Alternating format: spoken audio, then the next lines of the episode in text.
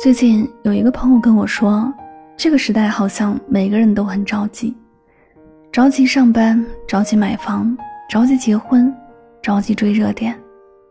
他说自己想要做自媒体，但写了几篇文章，觉得效果不好，就不想再继续了。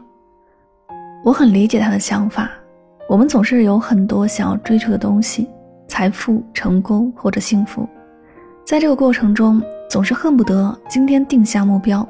明天就立马达成。如果不能即刻满足，就干脆把手上的事儿丢在一旁，转而寻找其他的捷径。人生真的需要那么着急吗？我们都有权利追求美好的生活，但当急于求成成为一种执念时，就会让我们变得焦虑而迷茫，甚至彻底的迷失。其实事物都有自己的发展规律，过程是无法省略的。一朵花从一颗种子开始，一点点吸取阳光和水分，历经昼夜与季节的更替，待时机成熟，才能绽放枝头。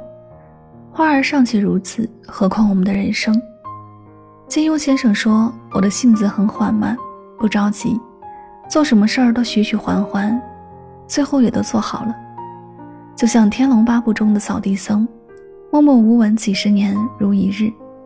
至高的武艺都是在不急不忙的日积月累中水到渠成而练就的，慢一点才能更看清自己，避免了盲目的跟风；慢一点才能走得更稳，不至于慌张出错；慢一点并不是停滞不前，而是一点点向目标前进。